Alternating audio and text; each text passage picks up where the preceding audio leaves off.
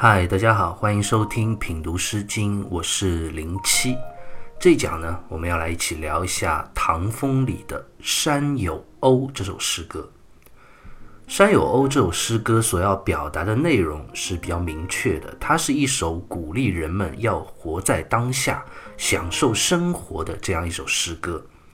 但是，关于诗歌的作者是谁，诗歌的背后又是一个怎样的故事，历来呢却有很多不同的理解。诗歌一共有三段，我们先来一起读一下这首诗歌分别三段的第一句：“山有欧，隰有鱼。”山有考，隰有扭；山有期，隰有力。山指的就是高山。隰这个字，我们在之前的诗歌里啊也遇到过很多次了，它指的就是低洼之地。那诗歌分别三段的这第一句，作者就在讲山上的高处有些什么，低洼之处又有些什么。那接下来是一连串的树木、植物的名字。山有欧，这个欧字在这里通欧，也就是枢纽的枢字啊，它的繁体字上面再加上一个草字头。现在很多人认为是有刺的榆树啊。隰有榆，榆指的就是大榆树，和之前讲的刺榆是不同的两种树木。大榆树呢，它的体型要更大一点。那接下来第二段讲到的山有考，隰有扭，考呢指的是山出树。扭指的是艺术。那第三段讲到山有期，隰有力。漆这种树，我们在之前的诗经里也碰到过，它的枝叶啊可以用来做涂料，所以称之为漆。栗呢，指的就是栗树。总的来说啊，诗歌这三段的第一句，诗人就是在罗列山上高处有刺榆、山出和漆树，山谷低洼之处呢有大榆树、艺树和栗树。那关于这些树木的名称啊，历来其实也有很多不同的考证、不同的解释。毕竟过了两千多年嘛，我们在这里也只是给大家一个比较常见的解释。当然，我们也不是植物学家，也没有必要去考证的那么仔细。我们只要知道，诗人在这里他罗列写出了很多树木的名称就可以了。那问题就来了。诗人为什么开篇就罗列了这么多生长在高山低谷之中的树木名称呢？这其中又有怎样的意涵呢？这才是我们要理解的一个重点所在。宋代的文学家苏辙就解释说：“山木之不采，终亦腐败摧毁，归于无用而已。”意思就讲，这山上有这么多的树木。这么丰富的木材资源，其实都是可以用于我们生活的。但是如果你不去采用它们，那到最后，它们终究会枯老、会凋零、会腐败毁坏，变得毫无用处。那我们一开始就讲《山有欧》这首诗歌，想要表达的主旨是要鼓励人们去享受当下，物尽其用。所以诗人开篇其实就在做这样一个比喻。山木虽然多，但你如果不去采用、不去利用它们，那也终归无用。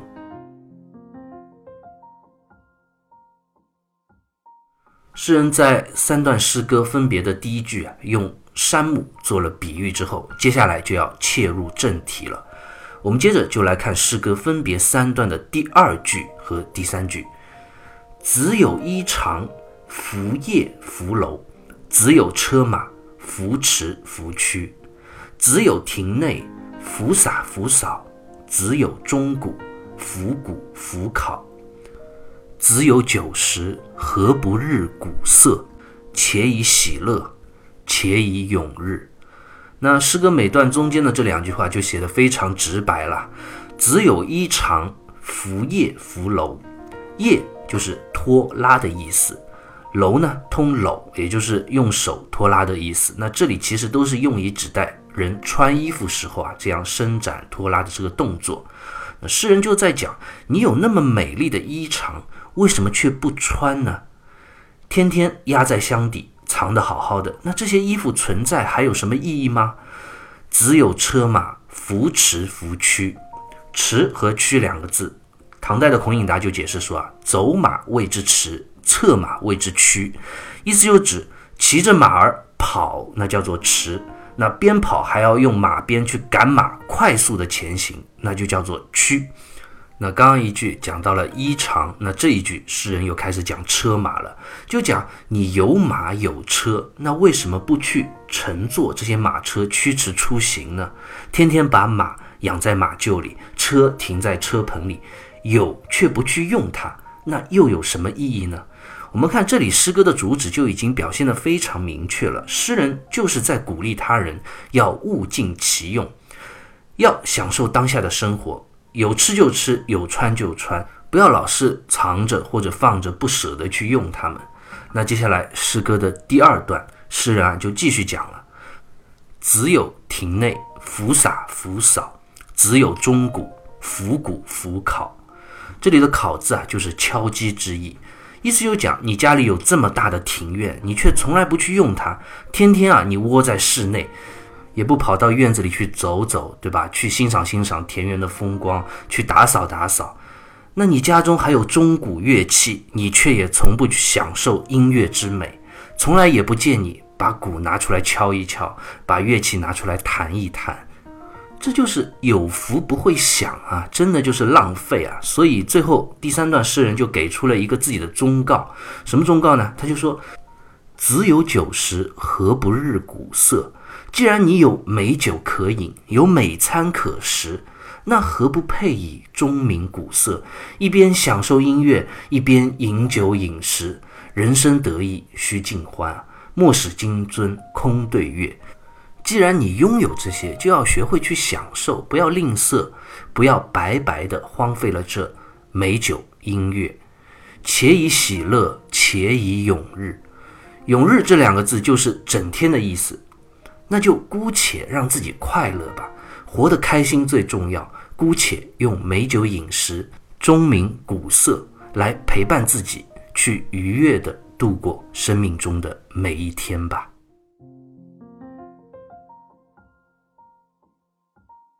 我们刚刚读了这首诗歌，分别三段的中间两句，诗人非常直接地表达了他的人生观和价值观，那就是要人生得意须尽欢。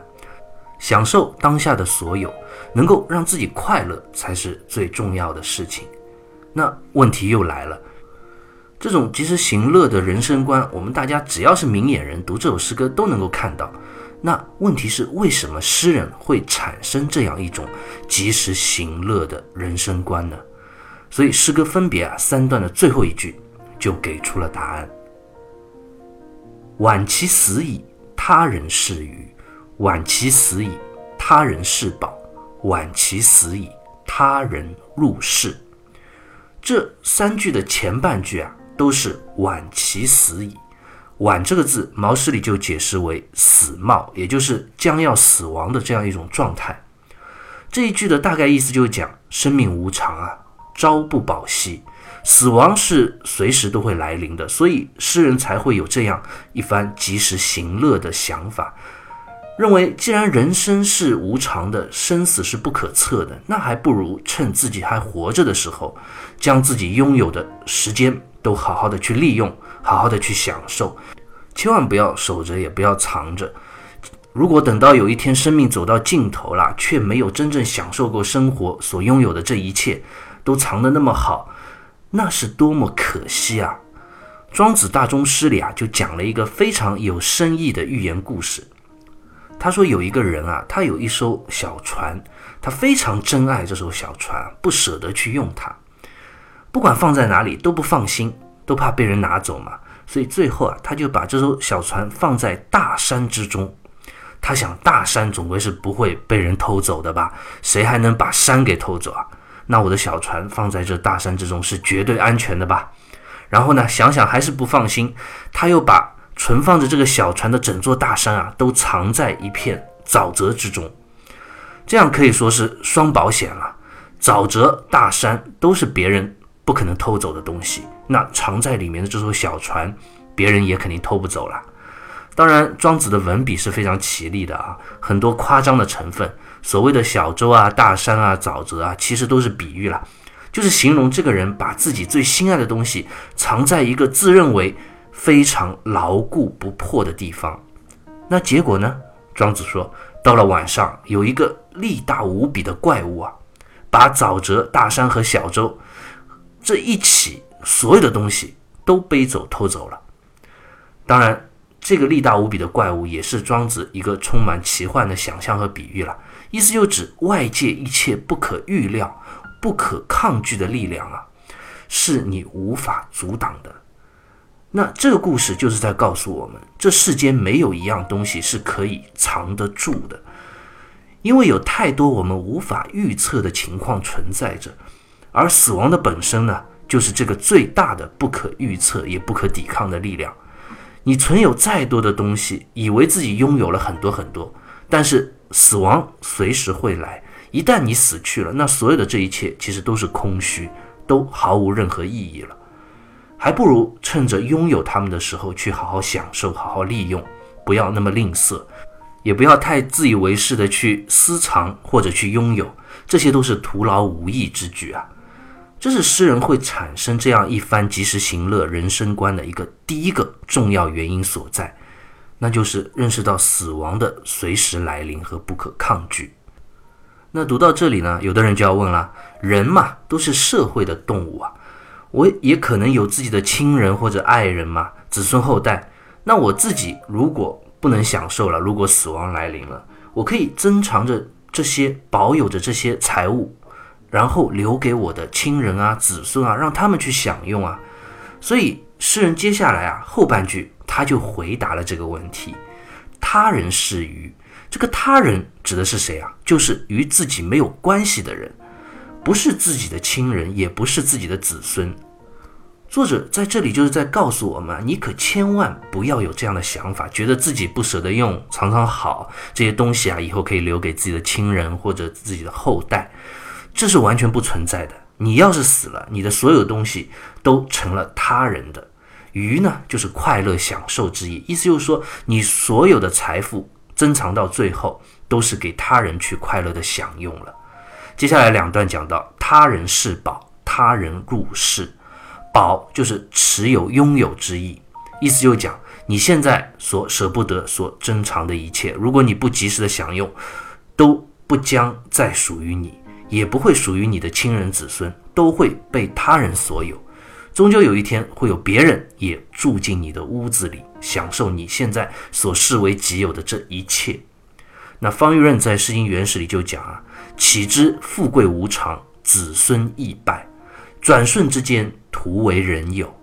意思就讲，我们看诗人啊，他在这种及时行乐的人生观之下，其实是透露着他深深的感受到了人生的意识。富贵的无常，就连子孙亲人这样最可靠的人，他觉得也是靠不住的，容易衰败的。一切东西都有可能在转瞬之间化为虚有。最终被他人所有。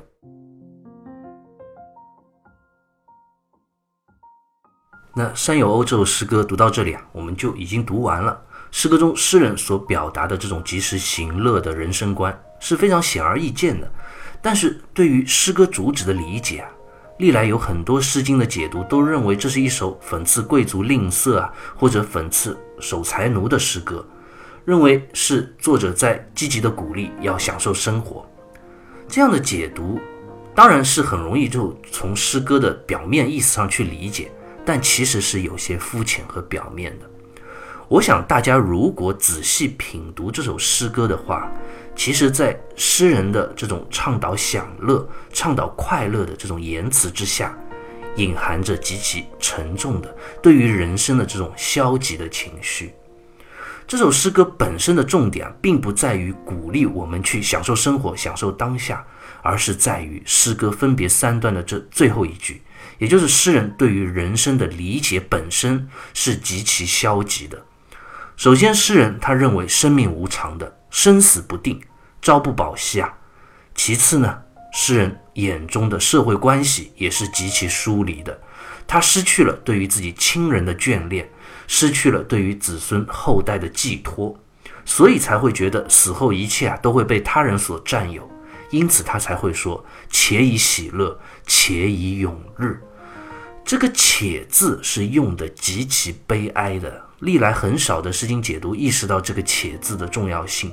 “且”是什么意思？是姑且之意。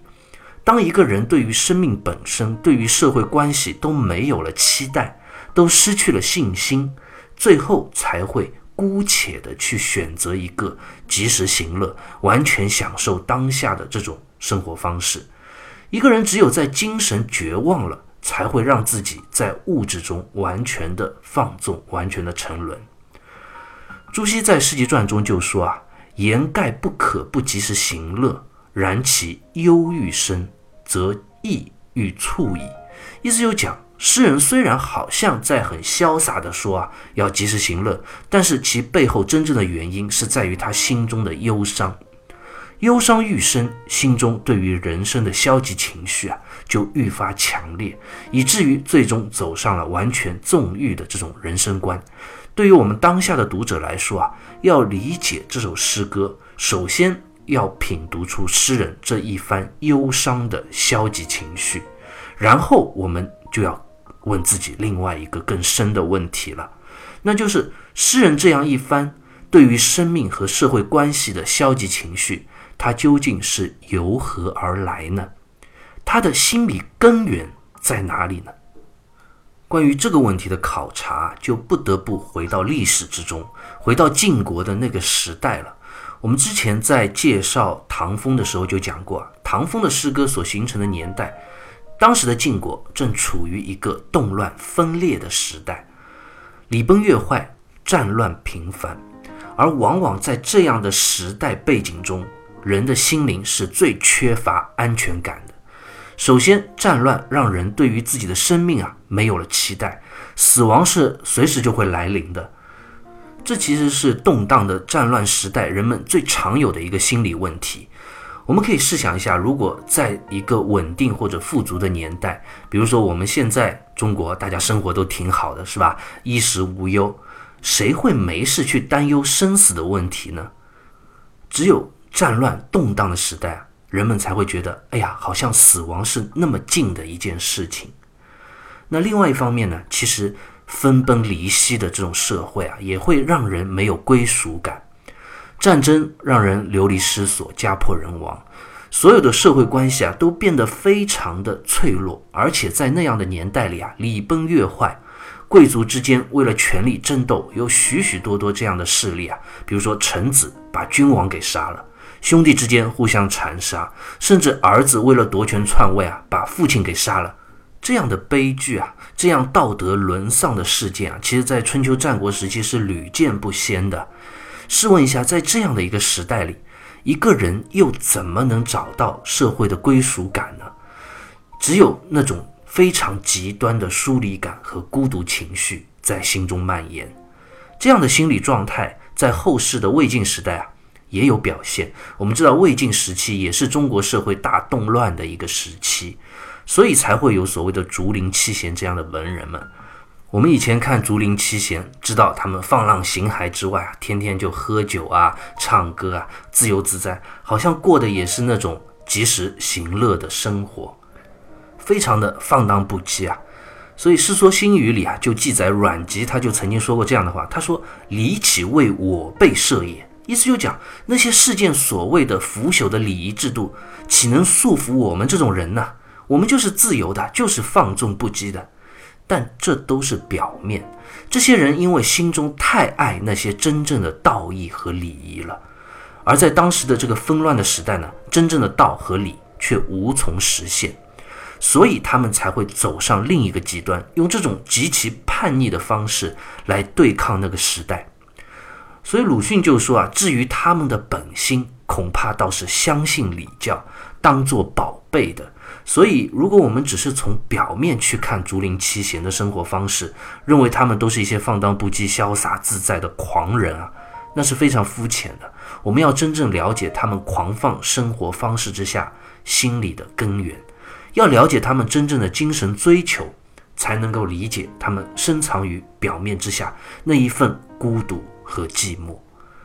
同样，我们要理解《山有欧》这首诗歌的作者，也不能仅仅停留在他表面所表达的那些及时行乐的言语言辞之上，而是要抓住他言语背后的这种对于世界的消极情绪，以及这些消极情绪所产生的真正动因和历史根源。在一个大动乱的历史时期，人们有这样的一种普遍心理特征，其实是很正常的。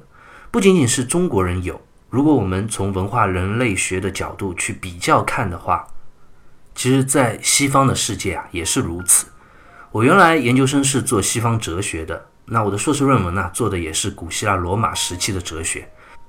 当时那个时候啊，也是西方最动荡的一个时期之一。西方早期鼎盛的古希腊黄金时代开始走向分崩离析，罗马帝国用冰冷而强大的战争机器啊，统治了所有的希腊化城邦。而面对时代的这种动乱和崩坏，当时的西方社会中啊，就产生了两个比较极端的哲学流派，一种就是伊壁鸠鲁的享乐主义，甚至到后来发展成为了一种纵欲主义。就是有很多人因为心中的绝望，因为社会动荡嘛，心里非常的孤单疏离，对未来和人生啊都毫无希望可言了，所以就会走向这种及时行乐，走向当下的这种纵欲的享受，有点像我们这首诗歌里诗人所描写的这种状态啊。那另外一种极端呢，则完全相反了，就是斯多亚学派的那种禁欲主义，就是也有很多人因为对于这个世界完全的失望。决定不再和这个世界同流合污了，而是用完全禁欲的生活方式啊，来表达自己内心对于这个时代的抗拒。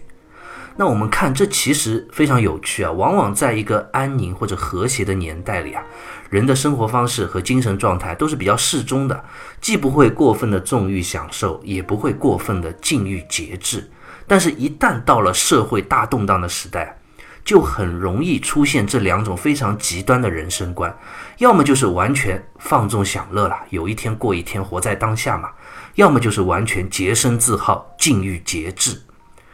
那我们回过头来再看唐风里的之前学到的第一首诗歌《蟋蟀》，和我们今天所讲的这首诗歌《山有欧》，正好啊，也是两种完全对立的人生观的体现。我们上一讲《蟋蟀》这首诗歌，大家应该还记得，诗人完完全全就是一位君子，在用节制和禁欲来苛刻的要求自己。别人啊年末都快乐的时候啊，他却要自己保持忧虑。而今天的这首《山有欧》呢，则完全表达了另外一种对立面，一种纵欲享乐的人生观。这其实啊，都是那个年代的产物，并不矛盾，也并不对立。在这样动荡的时代里啊，就会产生这两种极端的想法。我们要理解这两首诗歌，它的心理根源啊，其实都是来自于这一个同一个时代的背景。只有站在这种历史的高度去看，不脱离时代背景来品读这些诗歌啊，才能看出这两首看似矛盾的诗歌，他们背后所共同的心理根基，才能够读出这些诗歌中的真意。好，关于山有欧洲的诗歌，我们就先聊到这里，下期再会。